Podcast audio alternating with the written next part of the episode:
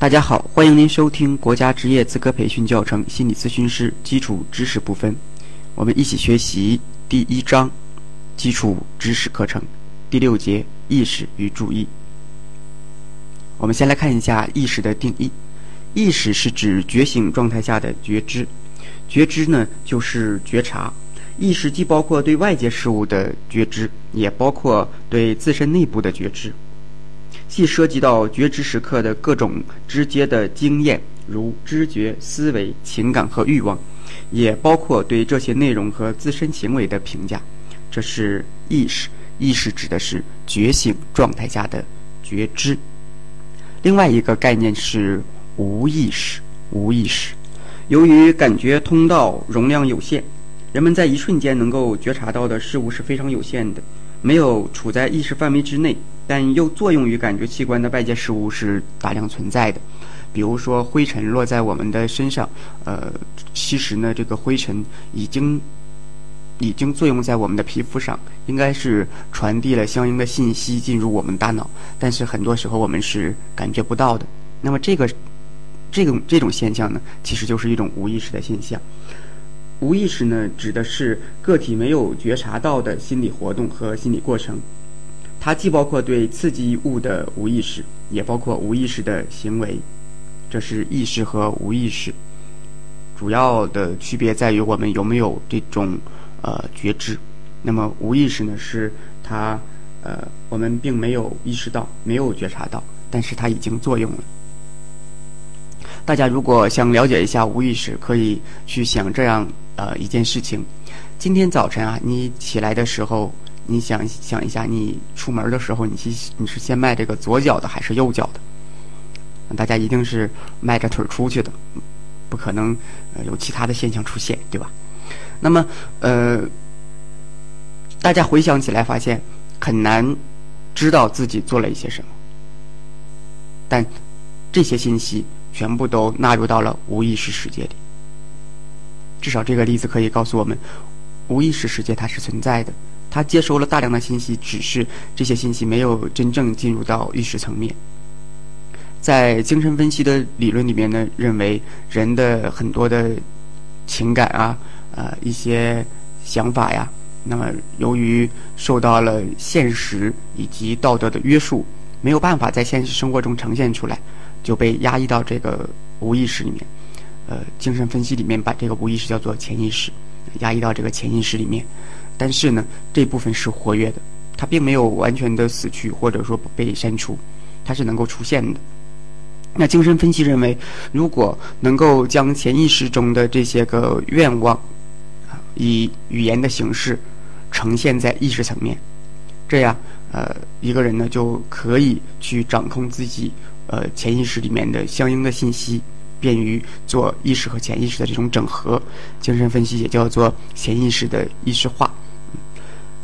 我们了解潜意识是很有意义的，不然的话，我们就会呃了解到，当一个人去做一件事情的时候，他会呃莫名其妙的做出一些决定，别人都不理解，甚至他自己也不理解，总是有一部分啊自身的内容被影响。甚至是被莫名其妙的影响，那么这一部分呢，其实就是无意识的部分。这是意识和无意识。我们一起来看一下几种不同的意识状态。从意识到无意识，它是一个连续的谱系，没有一个人啊，或者说很少有人能够完完全全的呃纯纯粹的在。意识层面，或者说这个无意识层面，它是在一个一一套连续的谱系当中。比如说，我们做梦，很多人都了解这个梦以及对梦的解释，包括这个西方的呃精神分析式的释梦，以及我们东方的这个周公解梦。不管是哪一种啊，这个梦它其实是在这个意识和潜意识的这个连续的谱系当中的，呃，它不全部都是在这个无意识当中。呃，刚才大家可能听到我在这里面有两个相，呃，似乎要呃混淆的词啊，我在这里面呢跟大家区分一下，就是无意识和潜意识。嗯，那么无意识和潜意识如何区分呢？嗯，在我们这套教材里面，前面呢，呃，也说无意识也叫潜意识，不过呃，在这里我们做一个简要的区分。呃，潜意识呢是精神分析的术语，精神分析的术语，在这里面，呃，我们基础心理学里面用到的无意识，它跟潜意识还有一点点的区别。那么这里面无意识它范围更广一些。呃，一般情况下我们所说的潜意识，主要的呢是指呃弗洛伊德的这种划分。弗洛伊德将意识呢分为。呃，这个将意识状态啊分为意识和潜意识层面。那么后期，呃，心理动力学的一系列的研究者呢，又发现了其他的方面，比如说荣格发现，在这个潜意识有一个更深层面，就叫做集体无意识。呃，后期包括阿德勒等等呢，也将这个无意识里面的相应的部分做了其他系统的定义。所以呢，呃，我们呃先不做更详细的区分，只要记住这个潜意识，呃，一般指的是弗洛伊德式的这种精神分析，它主要指被一般情况下指的这种本能和被压抑下去的这种愿望，这是潜意识部分。那在我们第六节里面，这这一部分呢提到的无意识。主要指的是基础心理学里面这个相对于意识的概念，大家还记得意识吧？意识指的是觉醒状态下的觉知，那么潜意识呢？啊，无意识，抱歉，无意识呢是相对这个意识而言的，它是指个体没有觉察到的心理活动的呃心理过程，以及呃这个对刺激的无意识和包括无意识的行为，这是我们这套教材里面在这一部分所定义出来的。下一个，我们来看一下几种不同的意识状态啊。刚刚说过，意识是一意识和无意识是一套连续的谱系。那么，呃，有两种比较特殊的状态呢，一个呢就是睡眠，另外一个就是梦啊。每个每一个人都做梦。据统计呢，呃，一个人呢，呃，一生当中，一生当中啊，大约是呃要连要这个梦啊加在一起，呃，可能会八年到十年的时间。都是在做梦的。那么，这个在研究过程当中，我们会发现，一个人的这个睡眠分为快波睡眠和慢波睡眠。所谓快波睡眠呢，就是当一个人睡觉的时候呢，他这个脑电波啊呈现了一种特殊的状态哈。那么这种特殊的状态呢，就是这种快波啊快波。而且呢，在这个快波睡眠的时候，人的这个眼睛啊是在动的，上下左右的动，也叫做快速眼动期。另外一个呢，就是慢波睡眠啊，这个时候，呃，人的眼睛就不动了。那么，在这个慢波睡眠里面呢，又分为四个阶段。慢波睡眠里面分为四个阶段，教材上已经给出来相应的四个阶段的这个脑电波的样式哈。这是慢波。那么，呃，在快波睡眠的时候啊，人会做梦啊，会做梦。这个梦其实是蛮有意思的，在不同的。理论流派里面呢，也对梦有相应的解释，特别是刚才说过的这个精神分析，弗洛伊德对梦做了一个系统的研究。他认为呢，梦是潜意识愿望的一种满足，啊，这是梦。我们教材上也系统的给出来一段关于梦的介绍，大家可以看一下这个梦的特点。教材上呢，教材上给出来梦的特点，它包括了不连续性、不协调性。和认知不确定性给了三种特性，是不连续性、不协调性和认知不确定性，都是什么意思呢？哎，梦中的情节可能前后没有联系，甚至前后是矛盾的。梦中的人既像谁又不像谁啊？梦中的情景呢，既熟悉又陌生，他们多数是模糊不清的，这个就叫做认知的不确定性。梦的最主要的特点呢是梦境的不连续性，即梦中的思想、行为和情感，呃，情景会突然间变得与原来没有任何的关系。那么，这个呢是梦中的这种不连续性。呃，很多人会说我这个睡眠非常好，也不做梦。那么他们会问说，那学这个是梦有什么意义呢？研究梦有什么意义呢？其实呢，可以这样说，没有人。不做梦的，啊，都做都在做梦，只是我们有没有记得？很多时候是我们醒来的时候是处于这个慢波睡眠，那么就记不住这个梦。如果在快波睡眠的时候正做梦呢，叫醒了，这个梦就会记住。而且呀，呃，心理学家做过这个对梦的剥夺的实验，这个实验是这样做的啊，心理学家呢叫来就找了一些被试，那么这些被试呢是大学生，呃，给他们些钱哈，告诉他们说，呃，我们要做这个实验，就是研究一下呃关于这个梦的事情，你们可以正常睡觉啊，当有这个梦的时候把你们叫醒，基本上就是这样。那呃，经过几次实验呢，就发现啊，这个被试一旦做梦啊严重的时候把他叫醒。几次之后，我们会发现他的精神状态出现恍惚，呃，出现了类似于精神分裂状态的这种呃幻觉呀、妄想啊、精神恍惚等等一些现象。所以呢，呃，我们会发现做梦是非常重要的。呃，接下来呃做的工作呢，就是让他们补觉。结果会发现，他们刚一睡着啊，就会立刻有快速眼动的现象发生。呃，这个表明。被试正在快速的补梦，而不仅仅是补觉，所以不做梦是不行的啊！一定一定会做梦的。那么这个，有的人会认为梦有很多的功能，比如说，呃，这个我们在学化学的时候学过学过这个苯苯环儿啊。那么，呃，凯库勒在研究碳之间的这个结构的时候呢，就是一筹莫展，得不到结果。结果那天晚上他做梦啊，梦见一条蛇咬着咬着这个自己的尾巴，啊，他醒来之后呢，把它画出来，就出现了呃我们现在所学到的这种碳连在一起的这个苯环，这个大家认为他是在做梦里面梦出来的，呃，有的人也会说，那既然做梦这么神奇，能够解决很多的问题，我们是不是可以呃白天不去做什么就做梦就好了？但是我们发现这是做不到的。呃，那么为什么凯库勒他们能够实现在梦中解决问题呢？这是有原因的，因为白天的时候我们积累了大量的信息进入大脑，那在睡眠的过程当中啊，这些信息进行。再一次的加工，所以在梦里面呈现了。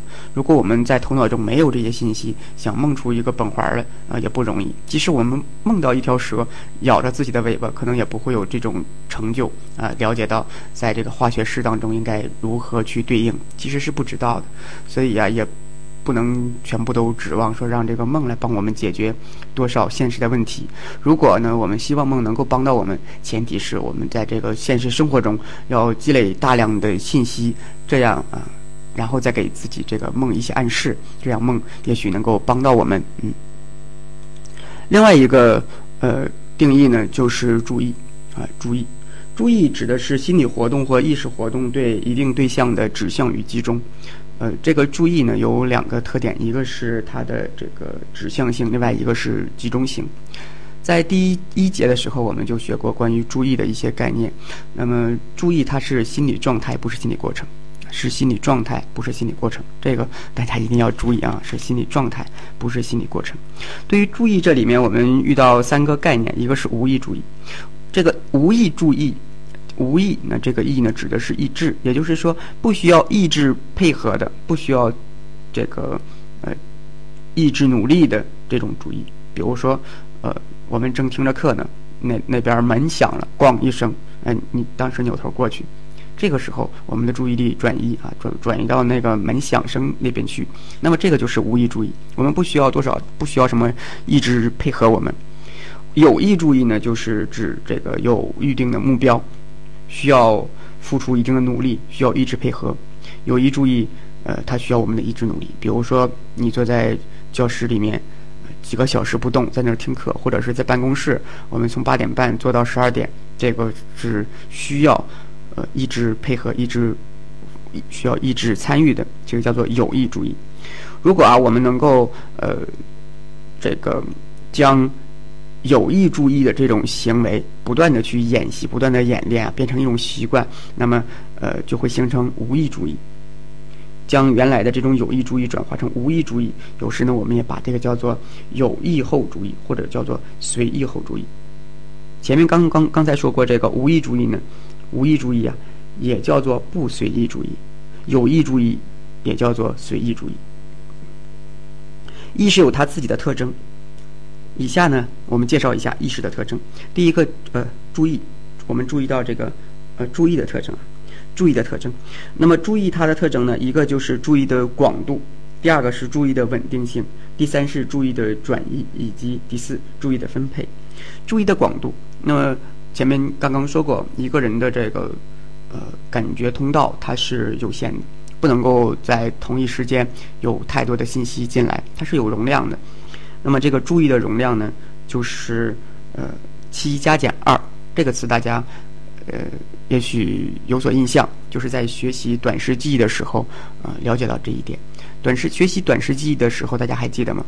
当呃这个感觉感觉记忆，就是这个瞬间瞬时记忆啊，它被注意的时候，就被提升到短时记忆里。短时记的容量呢，也是七加减二，五到九个这个单位，啊五到九个项目，七加减二，这是注意的广度，注意的稳定性。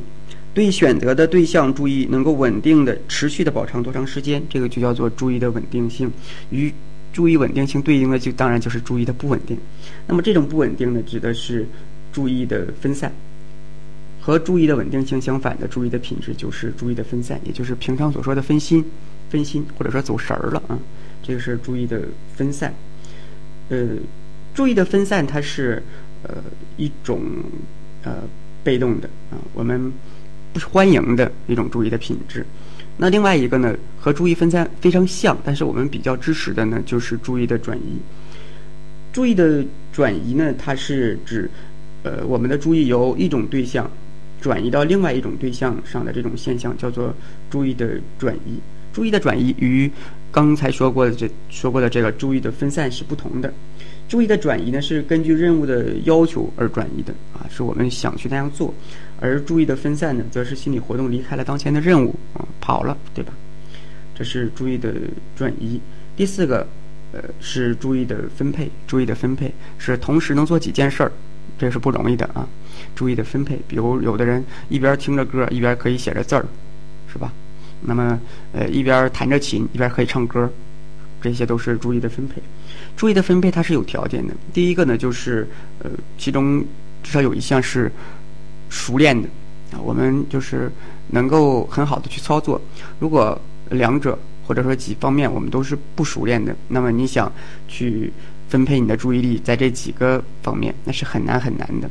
就是注意的分配，比如说呃，我们在呃，在这个呃，就是一个人啊，在学习写字儿的时候，字儿都不认识呢，然后这边去学，然后那边又听着老师讲课，这就不容易了。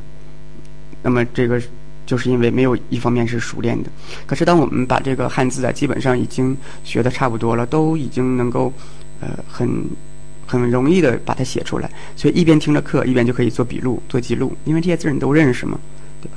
那么这是熟悉。第二个呢是呃要有内在的联系，如果没有内在的联系，就是你这边拉着琴弹着琴呢是呃这个曲儿，那边你唱的是另外一个歌，两者谁也不挨着谁。那这个就特别难啊。第三个呢，就是要在不同的感觉通道里。如果是在同一种感觉通道，那么这个很难分配出来。比如说，呃，一手画圆，一手画画方，这个呢就很难。那么画出来的结果呢，就是不圆不方的。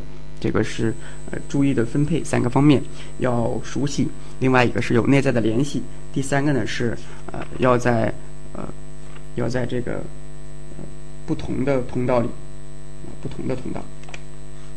这个就是注意，大家再复习一下啊。注意的特征四个方面，一个呢是注意的广度七加减二，第二个呢是注意的稳定性，就是长时间呢能够持续坚持注意下去。注意的稳定性与注意的稳定性相对应的，相反的呢就是注意的分散，和注意分散非常接近的，但是有益的是注意的。这个转移，另外一个就是注意的分配，它有三方面的条件，一个呢是熟悉，另外一个是有内在的联系，第三个呢是在不同的通道内。注意的种类包括了无意注意，也叫做这个不随意注意，和有意注意，也叫做随意注意，和有意后注意啊，这是注意的种类。注意的定义呢，是指心理活动或意识活动对一定对象的这个指向与集中，指向性和集中性。这是注意，然后注意，它是一种心理状态，而不是心理过程啊，心理状态而不是心理过程。另外一个呢，就是这个意识啊，意识指的是觉醒状态下的觉知，觉醒状态下的觉知。与意识对应的呢是无意识啊，无意识，无意识是指那些虽然虽然呃信息呃就是虽然这个这件外在的这个事件呢已经作用在我们的感知系统上，但是我们却没有将这个信息进行就是没有觉察到，那么这个就叫做无无意识啊，无意识。那么它是相对意识而言的。然后我们看了两种不同的这个意识状态，一个呢就是睡眠，另外一个是梦。睡眠，那么它包括了快波和慢波两个阶段。慢波睡眠包括四个阶段，四个阶段。呃，分别呃这四个阶段呢有它自己的特点。比如说，第一阶段的脑电波频率较低，啊波幅较小，一般持续十分钟。第二阶段呢，偶尔会出现短暂的这种爆发，频率高、波幅大的脑电波，叫做这个啊睡眠定。呃，这是第二个阶段。第三个呃阶段呢，呃它是持大约是持续四十分钟。第四个阶段出现了大量的德尔塔波，那么这个是呃。慢波睡眠的四个阶段，在快波睡眠的时候会产生这个做梦。教材上给出来梦的三方面的特点，一个就是不连续性，另外一个是不协调性，第三个是呃认知的不确定性啊，这是三个方面。对于梦，它有很多的作用啊。以后有机会我们再一起来学习关于释梦的内容啊。在这里面，我们就简短的介绍了一下第六节意识与注意啊。谢谢大家。